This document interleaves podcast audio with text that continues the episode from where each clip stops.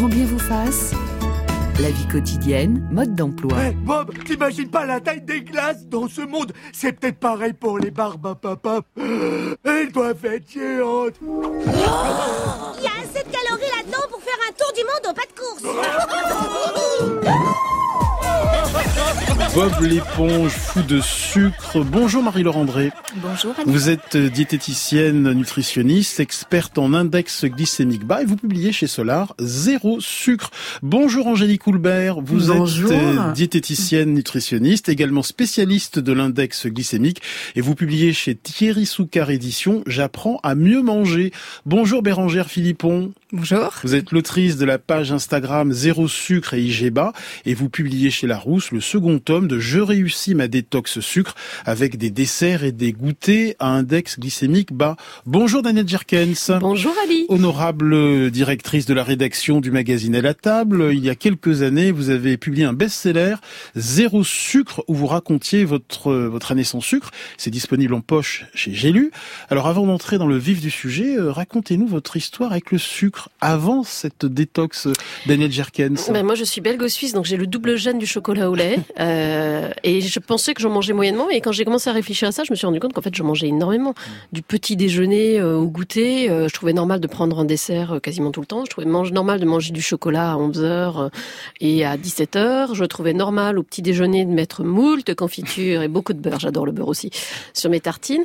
Enfin voilà j'étais je me suis rendu compte qu'en fait j'étais une grosse consommatrice de sucre Mm. alors certes pas de sucre en, en morceaux parce que je ne sucrais pas déjà mes boissons, mais pour le reste, en fait, du sucre partout, hors euh, cube, euh, cube en tant que tel. Mmh.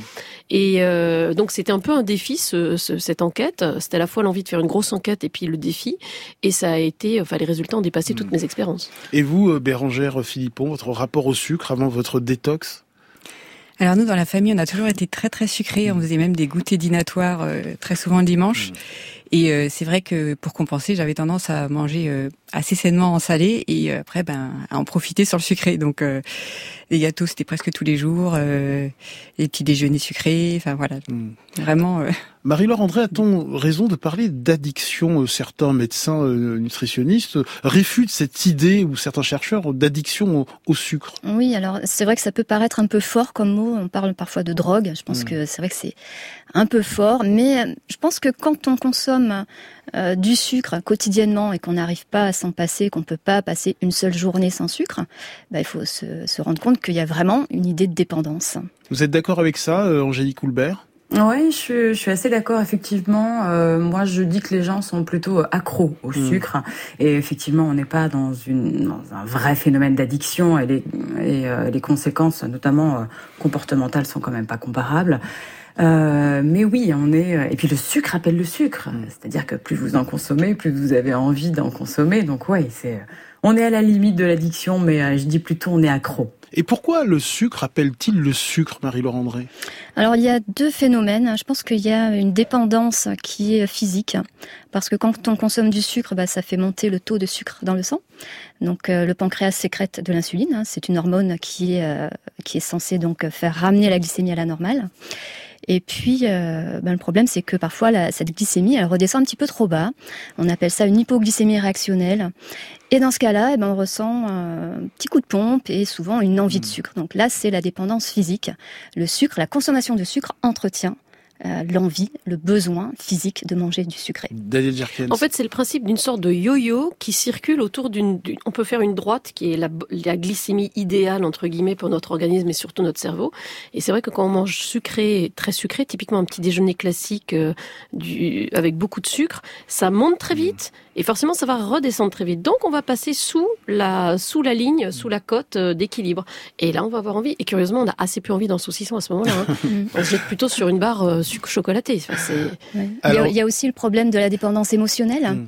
euh, parce que quand on consomme du sucre, euh, vous l'avez dit tout à l'heure, il y a aussi c'est le sucre doudou. Euh, il y a une vraie relation euh, euh, familiale, euh, Affective. euh, affective avec le sucre, et, et du coup, quand on consomme du sucre, le cerveau sécrète de la dopamine, qui est une hormone du bien-être, et du coup, on a besoin de cette d'entretenir cette euh, sécrétion de dopamine, donc on a toujours envie de, de, de remanger du sucre en fait.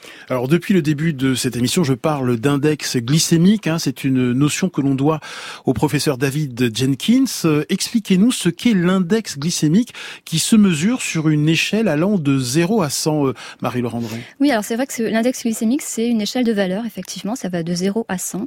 Et euh, pour moi, c'est le reflet de la qualité d'un sucre. Hein. Ça n'a rien à voir avec la quantité de sucre. Il y a beaucoup de gens qui confondent cette notion de quantité et de qualité.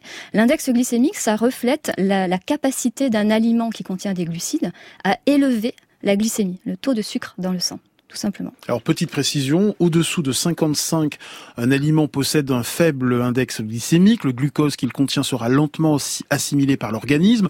Entre 55 et 70, on parle d'index glycémique modéré et au-dessus de 70, on a affaire à un aliment à fort index glycémique. Est-ce que vous avez des exemples, Angélique Coulbert, euh, euh, d'aliments euh, à IG bas et à IG élevé pour se faire un peu une idée de, de ce qu'est l'index glycémique? Ouais, mais là je voulais aussi rectifier une toute petite mm. chose, c'est-à-dire que c'est pas le taux de sucre, euh, mm.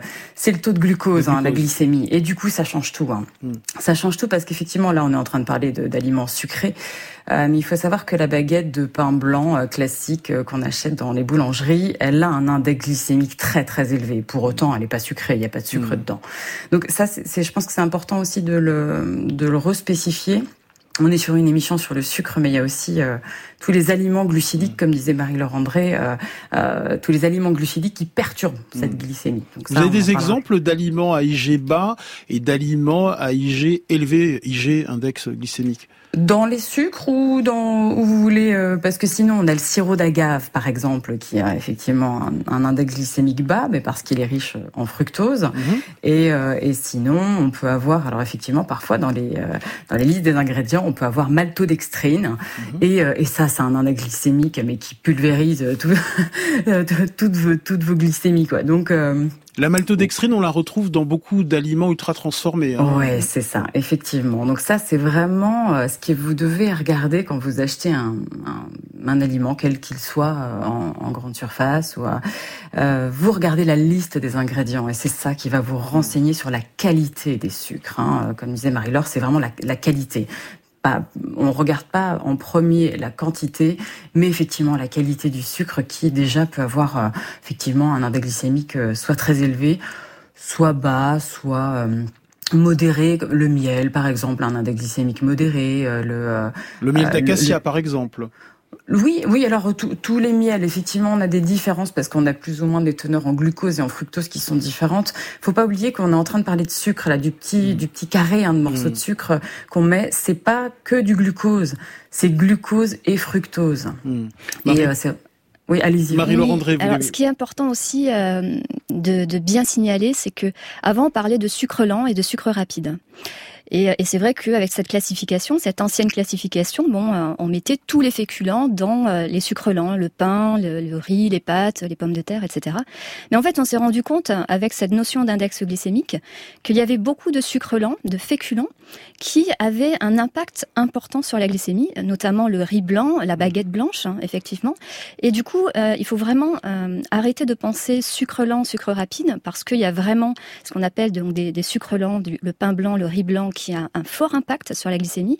Et à l'inverse, il peut y avoir effectivement certains sucres, sucres rapides, euh, notamment le chocolat noir par exemple, et certains sucres comme euh, le miel d'acacia, le sirop d'agave, qui ont un impact modéré sur la glycémie. Alors après, il faut quand même voir l'équilibre alimentaire et ne pas consommer ces sucres, euh, même s'ils ont un index glycémique bas en excès, parce que c'est pas bon non plus. Et puis là, on est dans l'idée de, de, casser cette dépendance au mmh. sucre malgré tout.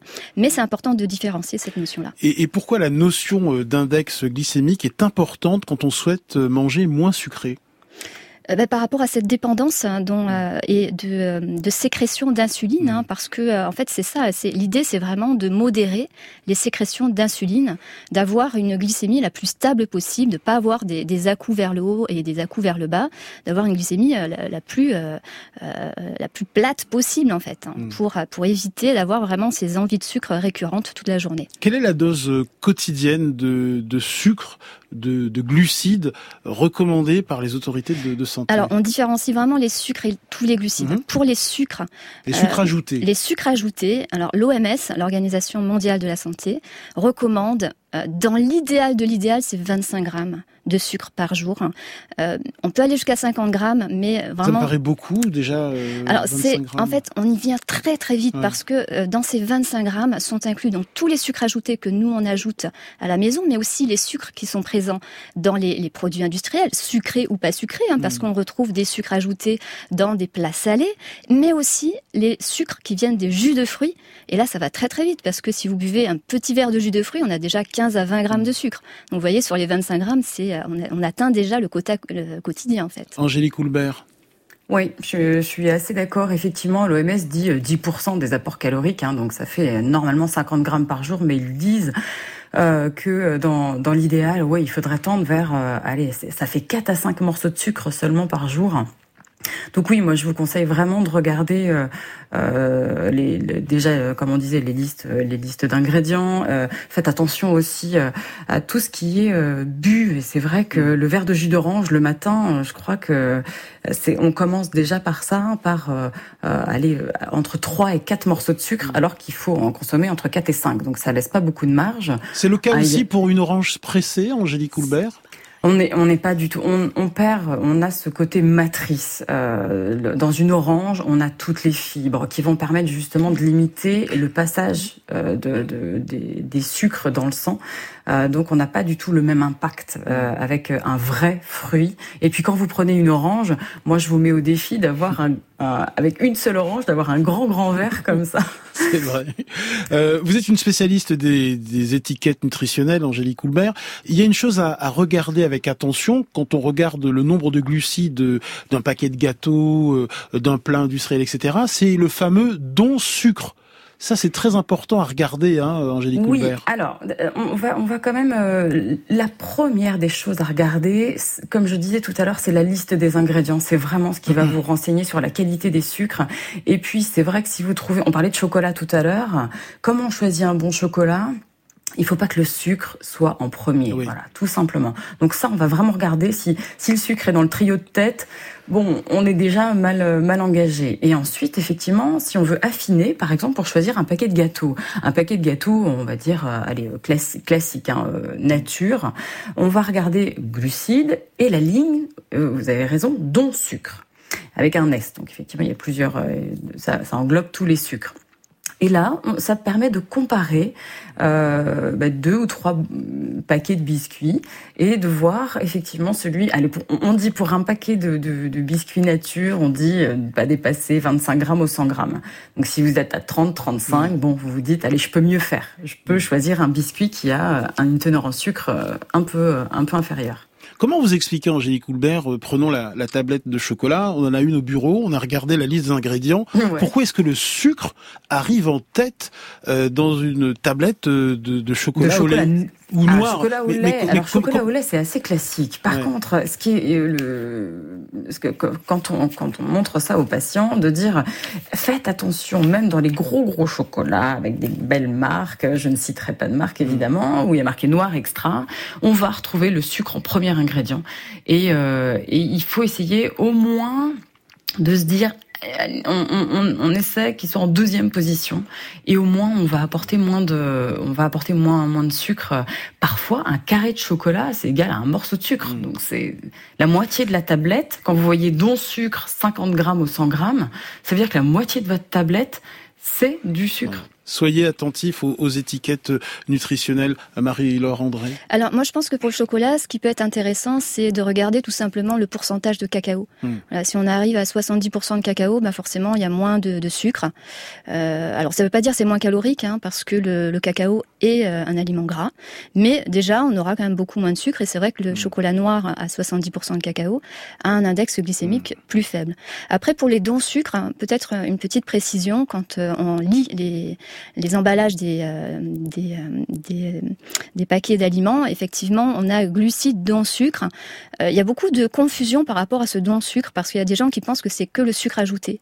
Et c'est pas forcément le sucre ajouté. C'est le sucre ajouté, bien sûr, mais ça peut être mm. aussi d'autres types de glucides. Hein. C'est les glucides simples.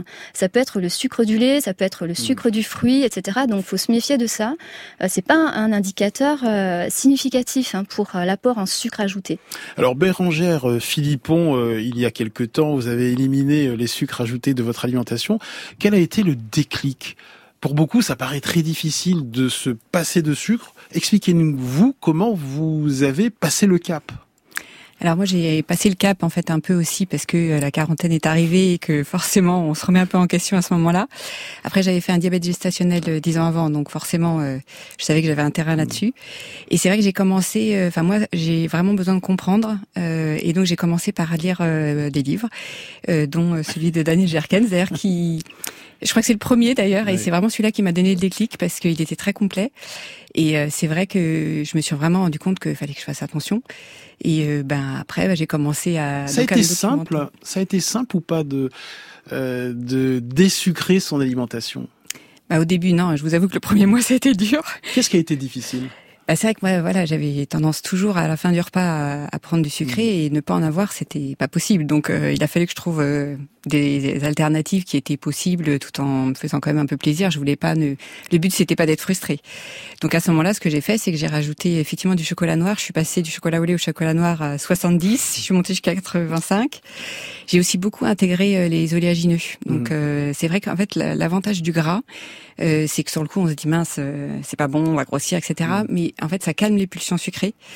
Et moi, c'est vraiment ce qui m'a aidé euh, à me dire, euh, je, évidemment du bon gras, hein, pas n'importe lequel. C'est-à-dire qu'au lieu de manger euh, deux, trois carrés de chocolat, voire plus, vous avez plutôt opté pour des noix, des noisettes, des amandes, des pistaches. Voilà, et, et, avec un petit carré de chocolat noir pour accompagner, voilà, le, Plus, le plus haut possible. Et, et vous, Daniel Jerkens, comment s'est passé ce passage au très très sucré à, au beaucoup moins sucré? Expliquez-nous, donnez-nous des euh, des comment dire des conseils, hein, parce qu'on est. Euh, d'abord, quand on le fait, c'est formidable parce que vous êtes porté, vous avez une idée, un défi, un challenge, tout ça, c'est super. Puis assez vite, c'est quand même assez assez raide. Hein.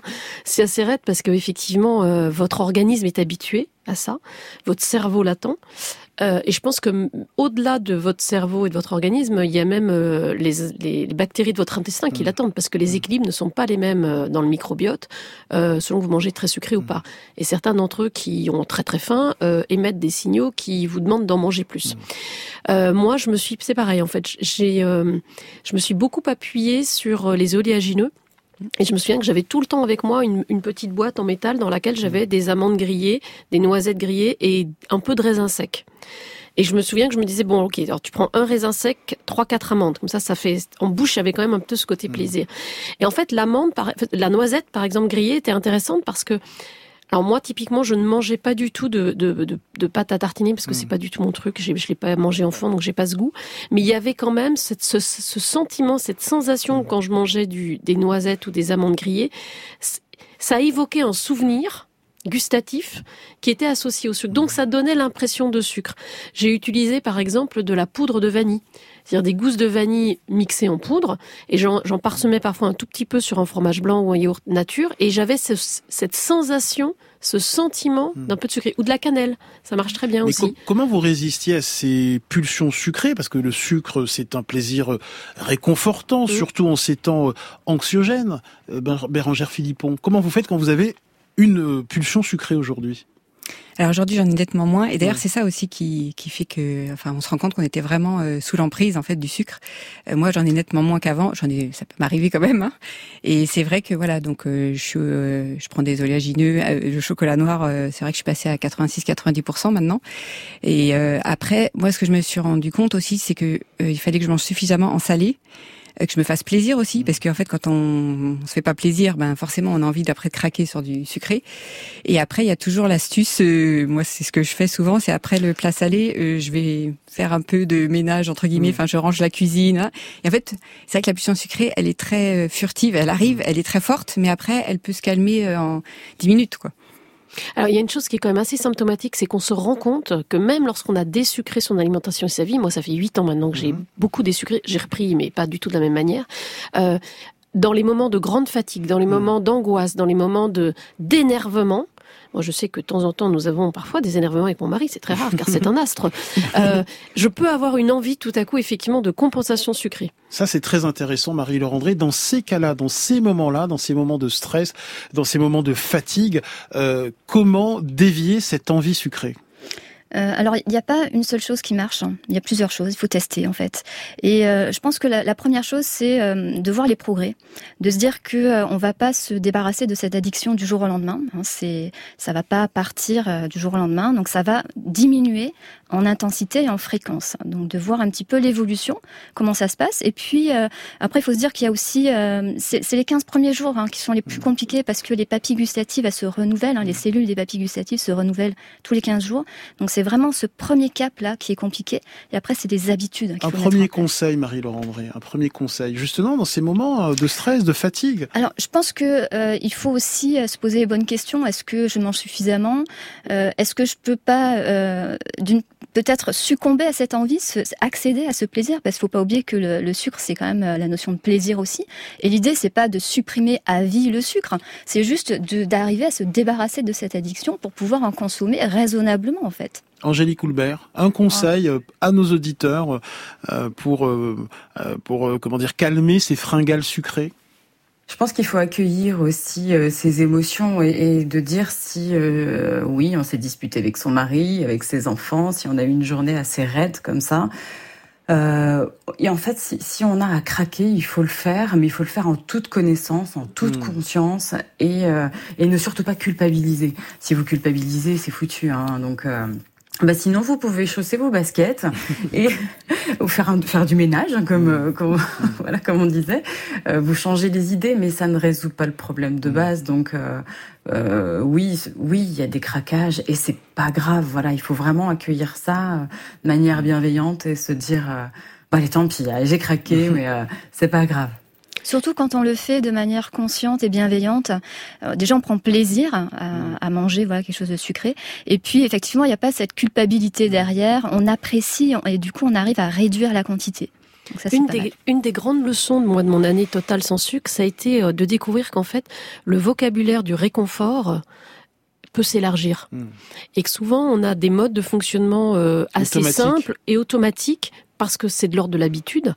Euh, et moi, j'ai découvert que euh, écouter de la musique, euh, sentir du parfum, me faire un thé, il y avait d'autres choses qui pouvaient me procurer énormément de plaisir qu'uniquement une bouchée de, de quelque chose de sucré. Et puis aussi, si on a envie de, de craquer, on a envie d'un cookie plutôt que de se, euh, de se, de, de manger le paquet industriel dans le placard, de se dire je vais le préparer moi-même. Eh oui, Je vais le, je vais préparer un cookie, j'en ai envie, et je vais utiliser les bons ingrédients. On verra dans quelques minutes quels sont les bons ingrédients hein, pour préparer ce cookie ou ce gâteau maison ou cette douceur maison. Et je pense que ça permet euh, de moins craquer. Alors Daniel une chose Jerkens. est absolument certaine, c'est que quand vous faites, quand vous préparez les choses vous-même, déjà vous mettez quand même beaucoup moins de sucre, excusez-moi l'expression, et de merde Oui. dans l'alimentation. Je connais personne chez lui qui a des sachets de maltodextrine, des sachets de de de de, de, de- de sirop de, ma- de maïs, enfin, de- genre. voilà. Donc déjà ça, ça simplifie les choses. Deuxièmement, quand vous préparez vous-même, en fait vous vous nourrissez pas uniquement symboliquement des parfums, des, des actes, de toute la sensorialité qu'il y a autour et qui est bien plus vaste que d'ouvrir un paquet de, de films plastiques, de sortir un biscuit et de l'engouffrer. Ça change complètement le rapport. Bérangère Philippon, Oui, tout vous à êtes fait. évidemment euh, d'accord. Ah bah alors là, euh, moi j'ai sais que c'était impossible de supprimer totalement le, le plaisir sucré, donc euh, donc c'est vrai que j'ai commencé à essayer de faire de plus en plus de pâtisseries euh, euh, vraiment euh, à l'index glycémique le plus bas possible. Elles sont très appétissantes hein, dans votre livre. hein. C'est vrai qu'avec très peu de sucre, parce que le but c'est pas de remplacer, euh, pas- euh, je- enfin le sucre par un, autre sucrant en même quantité. Le but c'est aussi de déshabituer le cerveau, mais tout en gardant une petite quantité qui va faire qu'on se fait plaisir. Et c'est vrai que je rejoins Daniel Jerkens, le fait de préparer aussi, euh, ben ça prend du temps, euh, ça, ça se mérite entre guillemets. euh, on a les odeurs, les et en fait rien que ça, ça ça prépare un peu, on se fait plaisir même en faisant ça. Il y a une petite recette express. Hein, quand j'ai une pulsion de glace et des framboises surgelées, un yaourt, un yaourt euh, grec, un petit peu de vanille et, un peu de miel euh, d'acacia euh, au mixeur, et ça vous fait une glace déculpabilisante parce que il y a surtout du fruit.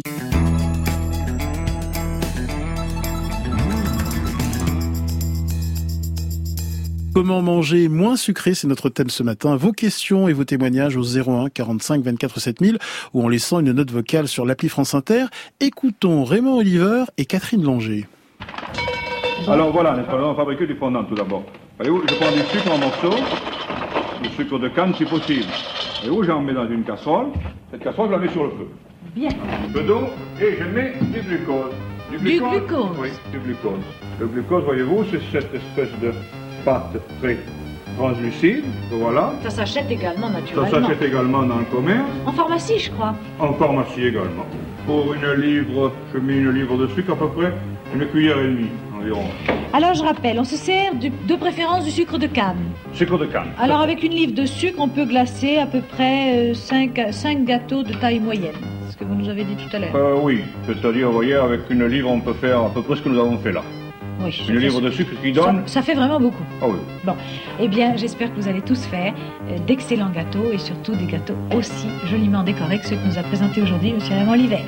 Une recette très sucrée dans Art et Magie de la cuisine en 1955. Vous me disiez hors antenne, Danielle Jerkens, euh, directrice de la rédaction de Elle, que de plus en plus de cuisiniers et de pâtissiers euh, utilisent moins de sucre dans leur préparation. Oui, alors moi quand j'avais fait cette enquête, euh, mon travail fait que je fréquente beaucoup de pâtissiers et de cuisiniers et quasiment tous m'ont dit la même chose qu'ils avaient. euh, alors beaucoup ont lu d'ailleurs le livre.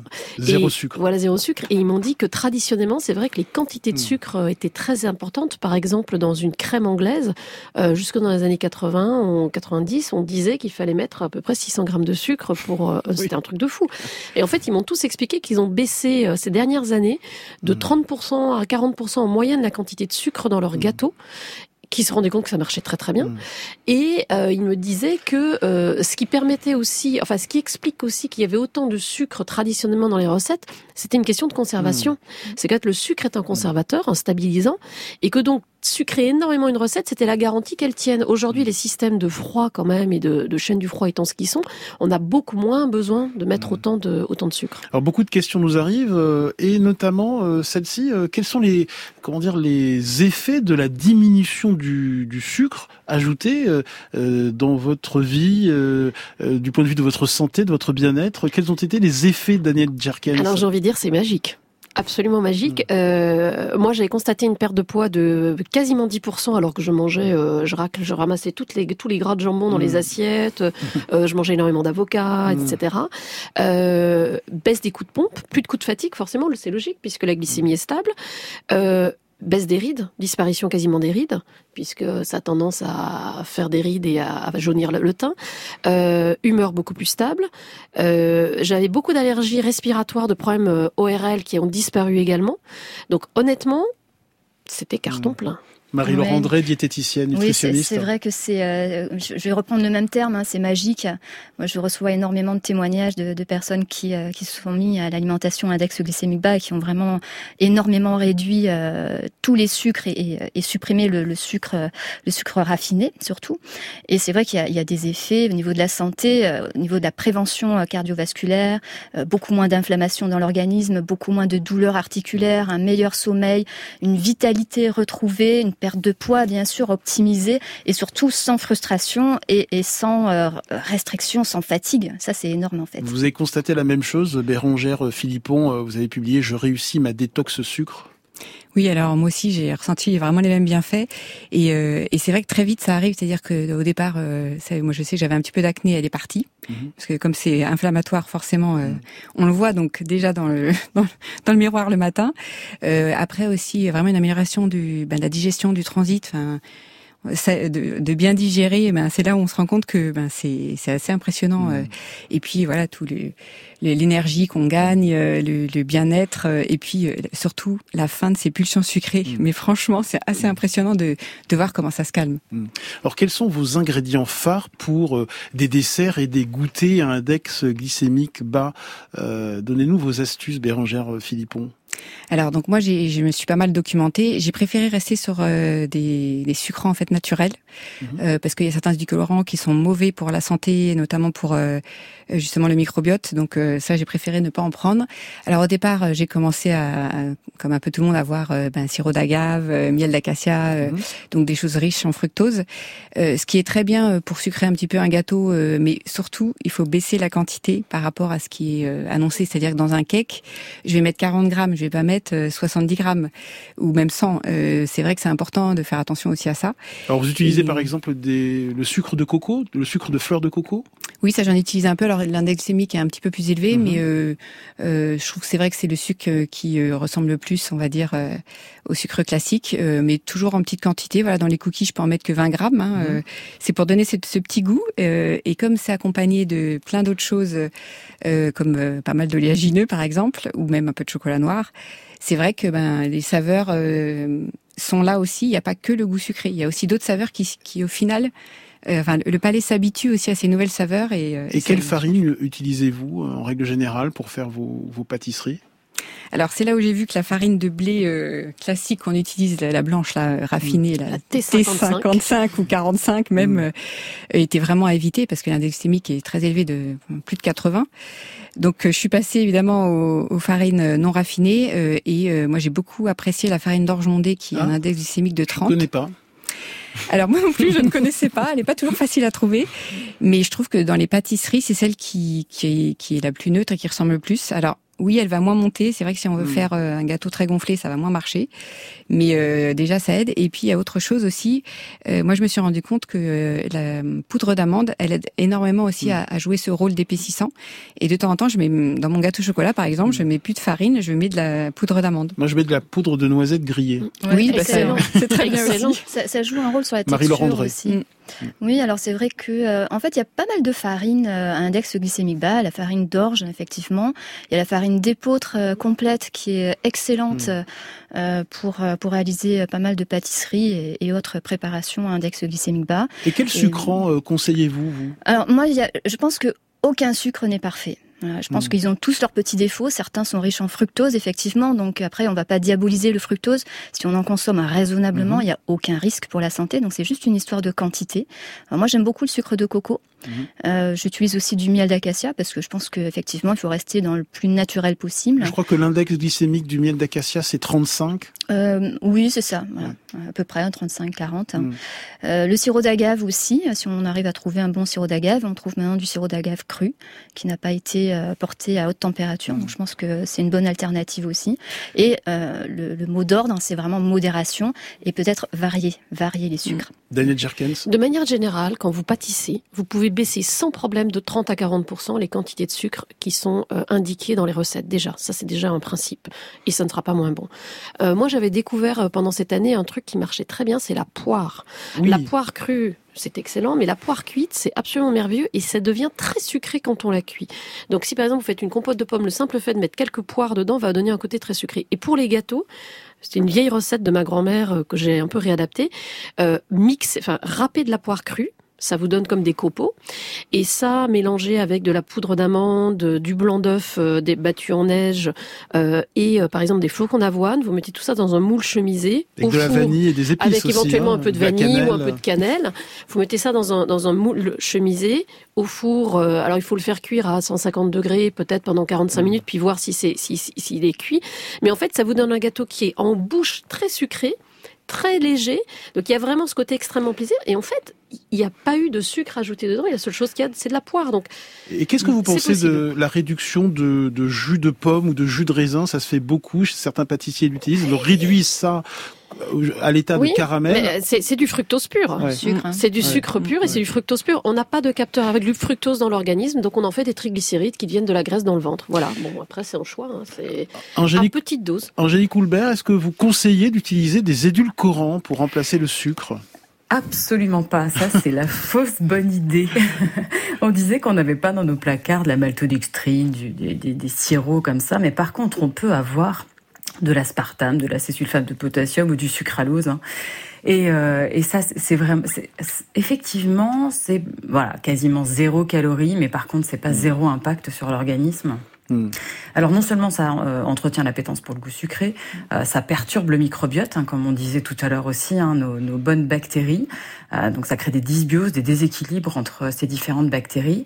Et on a une étude qui vient de, qui vient quand même de tomber de l'Inserm, Mathilde Touvier, qui est euh, justement directrice de recherche à l'Inserm, qui vient de tirer la sonnette d'alarme avec son équipe hein, en disant que Vous savez, c'est eux qui euh, analysent la consommation de, euh, de dans, dans l'étude Nutrinet, donc de plus de 100 000 Français, quoi, et depuis 2009.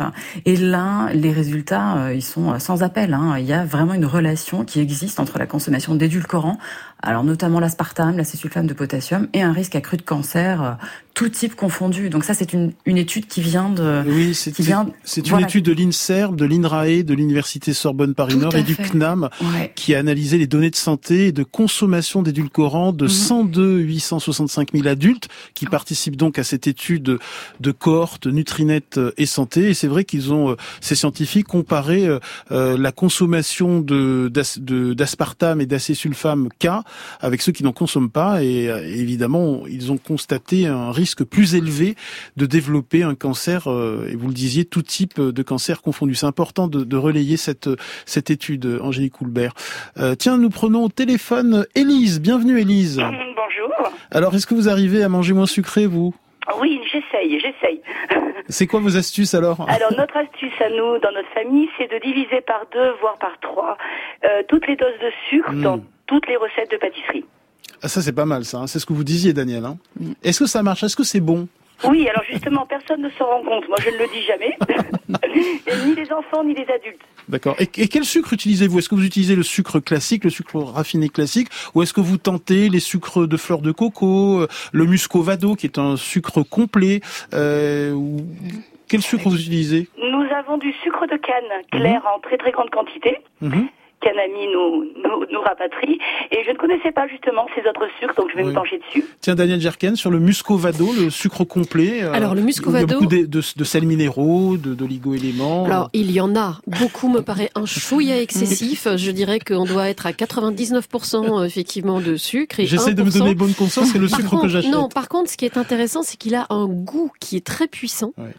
euh, presque un goût un peu de mélasse, et donc il peut être intéressant parce que c'est aussi plus le goût, plus le sucre aura un parfum, un, Oui, goût, plus on- moins on en aura besoin. Oui, mais du Voilà. coup, on peut pas l'utiliser pour toutes les préparations. Non. Voilà. Ah non, c'est pas un sucre neutre. C'est un petit peu comme le sucre de coco qui a un goût quand même euh, assez puissant qu'on va pas pouvoir utiliser dans toutes les Mm. pâtisseries. Mm. Après, le sucre muscovado, le problème c'est que son index glycémique, il est quand même quasiment aussi élevé Oui, que le sucre blanc. Mais on Voilà. en met moins, on en met un petit peu moins. On, voilà, allez, on en met moins, d'accord. Merci beaucoup, euh, Élise, de nous avoir appelé. Euh, nous accueillons Elisabeth. Bienvenue, Elisabeth. Oui, bonjour. euh, Quelle bonjour votre- bonjour à tous. Quelle est votre question Alors voilà, moi j'ai deux questions. Je voulais savoir si euh, il y avait des moments dans la journée où on était plus tenté de manger sucré euh, qu'à d'autres moments, parce que moi par exemple, je, je suis plus tentée de manger sucré à partir de 16 heures. Alors est-ce que ça a un rapport avec euh, le goûter des enfants et Oui, c'est tout à fait normal, je vous rassure. Mais ça, c'est plus euh, lié à une notion, euh, euh, un rapport émotionnel en fait au sucre. hein. parce que les envies de sucre, c'est rare que ça arrive dans la matinée. Euh, même le midi en général, bon, c'est, on arrive à maîtriser Mm. correctement son déjeuner. Par contre, c'est vrai que à partir du milieu de l'après-midi ou de la fin de l'après-midi, on a toujours ces, ces petites envies de sucre. Alors ça peut être le retour du travail où euh, on a été un peu stressé dans, dans sa journée et du coup un relâchement. On a envie d'être apaisé en fait. Le- L'envie de sucre, c'est plus un besoin d'apaisement. Voilà. Qu'est-ce que vous goûtez euh, quand vous avez ces pulsions sucrées, euh, Ah, Elisabeth Moi c'est le chocolat en fait. Bon. Alors, euh, ou euh, enfin en fait, je, un peu tout ce qui me tombe sous la main, j'avoue. Donc on l'a dit tout à l'heure, regardez bien sur ça. les étiquettes hein, le l'ingrédient numéro un de la de la plaquette de la tablette de chocolat. hein. si le sucre arrive en tête, euh, bon, voilà. D'accord. Mieux vaut Et je voulais privilégier. savoir si euh, l'hypnose pouvait avoir, euh, Ah. Pouvait nous aider éventuellement pour se déshabituer justement. Oui, tout à fait. Ça peut être une bonne technique que vous pouvez explorer. Alors après, ça peut marcher chez certains et, et moins chez d'autres, mais euh, je pense que l'hypnothérapie, ça peut être vraiment un outil qui peut vous aider à, euh, à réduire vos, vos pulsions en fait pour le sucre. Un point qui est très important, c'est qu'il faut manger assez. Surtout les femmes, Oui. on peut avoir tendance à se sous-alimenter entre guillemets un peu pour rester mince, et surtout les Françaises, hein, qui sont les femmes euh, en Europe euh, qui ont le plus, comment dire, le regard le plus le plus acéré sur elles-mêmes. Euh, et quand on ne mange pas suffisamment, euh, l'organisme cherche ailleurs. Oui, en fait, euh, quand il y a des restrictions, hein, ce qu'on appelle les restrictions cognitives, hein, quand on se prive trop, forcément l'organisme il va réclamer à un moment donné euh, ce- ses besoins. hein. C'est normal d'avoir des envies de sucre quand on n'en mange pas suffisamment dans la journée. Bérangère Philippon. Moi, je sais que c'est aussi souvent le, en fin de journée que ça arrive. Mm. Et euh, ce que je fais, c'est que justement tout ce qui est euh, féculent, je le prends plutôt. euh, enfin, le midi, j'en ai pas trop besoin. Et je le prends surtout le soir. Parce que comme ça, il y a ce côté rassasiant avec les fibres. Et c'est vrai que c'est beaucoup plus facile de moins craquer après sur un gros dessert. Merci beaucoup Elisabeth. Tiens, à propos de féculents, euh, Véronique nous demande pourquoi les pommes de terre chaudes euh, ont un indice glycémique plus haut que les pommes euh, de terre froides. Alors ça, c'est lié. froides. Oui, c'est lié à, à leur amidon. En fait, dans l'amidon des pommes de terre, il y a euh, de l'amylose et de l'amylopectine, qui sont deux polymères qui constituent l'amidon. Et en fait, quand on cuit les pommes de terre, cet amidon il devient plus accessible aux enzymes digestives, donc ça élève l'index glycémique. Par contre, quand on les laisse refroidir, quand on met les pommes de terre au frigo, cet amidon, on dit qu'il rétrograde, il reprend sa configuration d'origine. Et du coup, ça fait abaisser l'index glycémique. Donc c'est intéressant de consommer en fait les pommes de terre plutôt en salade. Alors moi j'ai juste une question. Et si on réchauffe des pommes de terre cuites, refroidies, Oui. réchauffées, Oui. qu'est-ce qui se passe Eh bien, ça va remonter l'index glycémique, mais pas dans la même proportion que lors de la première cuisson. Donc, ça peut être intéressant de consommer ce qu'on appelle du, ré- du, du réchauffé, que ce soit euh, des pâtes, du riz ou des pommes de terre. Euh, autre question avant d'écouter le disque. Est-ce qu'on peut manger de la compote sans sucre ajouté euh, au moment de sa pulsion sucrée? Bah, pourquoi pas Pourquoi pas Si ça peut aider et ça, si ça satisfait en fait euh, cette pulsion, l'envie. Là, là, il y a une envie de sucre, donc euh, manger une compote sans sucre, bon, on va apporter les, les sucres euh, du fruit, et puis ça peut faire passer cette envie. euh, ben pourquoi pas en fait Comment manger moins sucré C'est notre thème ce matin. Vos questions et vos témoignages au 01 45 24 7000 et sur l'appli France Inter. Énormément de, de questions, euh, notamment Thomas qui nous demande comment limiter son addiction au soda. Il en boit un litre par jour. Euh, Marie-Laure André, vous Oui. êtes diététicienne. Que, que faire euh, face à cette Bah, addiction c'est- euh c'est déjà bien d'avoir pris conscience de, de, de cette addiction-là. Euh, alors après, la, la mauvaise idée, ce serait d'aller prendre du soda light. Surtout Mhm. pas. hein. on a bien dit que les édulcorants, c'est pas bon du tout pour la santé. Donc surtout pas de soda light. Il faut peut-être d'abord s'interroger sur ce besoin de boire autant de soda oui, par jour. Oui, déjà, bah, c'est vrai qu'il y a une vraie addiction hein, à ces, ces boissons sucrées là. On peut peut-être euh, tester de l'eau gazeuse avec euh, un filet de jus de citron. Mm. Non, ça, ça marche assez bien quand même. Alors moi, je, parce que j'ai eu des cas autour de moi. euh, premier conseil, n'arrêtez pas d'un coup parce que ça va être compliqué. Coupez à l'eau. Couper à l'eau. Couper à l'eau, Ça, c'est progressivement important. couper à l'eau. Alors au début, euh, 10% d'eau, euh, 20% d'eau, progressivement. Baisser Vous comme mettez ça. de l'eau gazeuse. De l'eau gazeuse. Euh, et puis après, effectivement, on peut faire des infusions. Un truc qui est très très bon, euh, par exemple, euh, jus de citron, euh, quelques tranches de gingembre, euh, de l'eau chaude, vous laissez retomber. Éventuellement, une- un tout petit peu de sucre, une cuillère à soupe de sucre pour un un peu de miel, un d'acacia, peu de miel, pardon, Mm. pardon, pardon, pardon, je pensais miel en plus. Euh, voilà, et ça va vous donner quelque chose de très gourmand, de très agréable. Dans le même genre, Elodie nous dit qu'il lui est impossible de se passer de son paquet de bonbons quotidiens. En cette période anxiogène, c'est mon seul moyen d'aller mieux. Marie-Laurent. Oui, bah là, en fait, elle, elle a dit son problème, c'est euh, son problème anxiogène, en fait. Donc là, il faut vraiment travailler sur ses émotions, la gestion du stress, et, euh, et c'est ça la clé, en fait, plutôt que d'aller euh, réduire euh, sa consommation de, de bonbons, etc. Je pense c'est d'abord travailler sur euh, sur son stress et, et mieux accepter ses émotions. Gérard nous demande si un petit déjeuner salé est conseillé pour manger moins sucré tout au long de la journée. Oui, ça aide beaucoup. Si, si, s'il fait partie de ces personnes qui ont besoin de prendre un petit déjeuner, hein, parce que c'est pas le cas de tout le monde, prendre un petit déjeuner protéiné, donc le moins sucré possible, ça aide à, mieux gérer les autres repas de la journée en général. Euh, Bérangère Philippon, est-ce que vous avez des, des conseils, d'autres conseils pour manger moins sucré euh... Alors moi, ce que je voulais dire aussi, Et cuisiner que- moins sucré? ce que je voulais dire, c'est que en fait, on peut se dire que tout est possible, c'est-à-dire qu'on a envie d'une pizza avec euh, donc euh, c'est vrai que la, la pâte souvent quand on les achète toutes faites euh, est bourrée de farine blanche donc euh, avec un index glycémique élevé et ben à ce moment-là on fait sa propre pâte. Alors, il y a des pâtes qui peuvent être euh, plus ou moins rapides euh, et c'est vrai qu'on en trouve des très bonnes. Donc en fait c'est essayer de se remettre un petit peu à cuisiner sans que ça prenne trop de temps non plus euh, parce que je comprends qu'on a tous des vies euh, très chargées. Mais euh, moi je trouve que la clé de la réussite c'est aussi l'organisation. Se faire un petit planning euh, le, le week-end ça prend pas autant de temps que ça. Euh, après ça nous libère un peu l'esprit pour la semaine. On se prévoit quand même quelques petites douceurs, euh, mais qui euh, ont moins d'impact sur la glycémie. Et, euh, et puis après, ben voilà, on en profite. Quoi. Alors pour terminer, notre camarade Mathieu Vidard m'a demandé tout à l'heure trois règles d'or. Je pense que ça concerne énormément de, de, de, de monde. Les trois règles pour arrêter de manger trop sucré. Est-ce que Marie-Laure André, vous avez des règles fondamentales pour essayer de, de désucrer son alimentation Oui. au quotidien? Alors, je pense que déjà, il faut, euh, il faut se mettre à, à lire un, peu mieux les étiquettes des, des produits alimentaires, de regarder la liste des ingrédients. C'est vraiment le meilleur indicateur de, de repérer la présence de sucre qui est pas forcément noté clairement.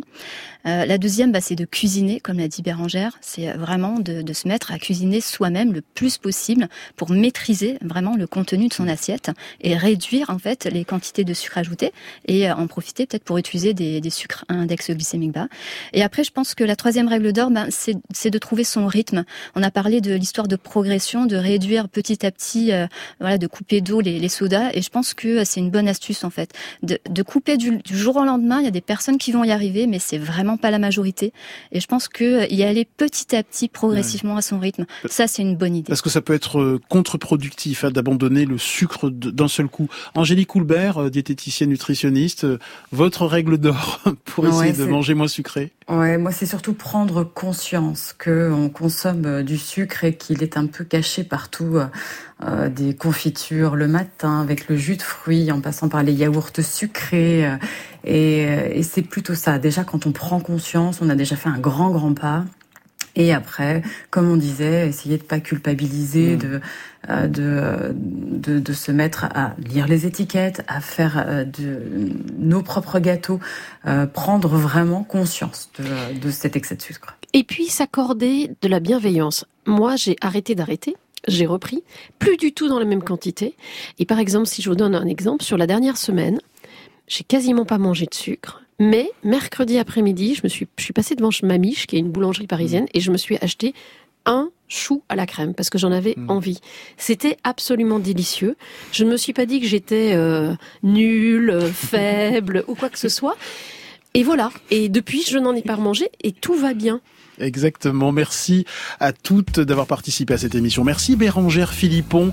Je réussis ma détox sucre. Le deuxième volume vient de paraître chez Larousse. Merci Marie-Laure André. Mon cahier zéro sucre est publié chez Solar.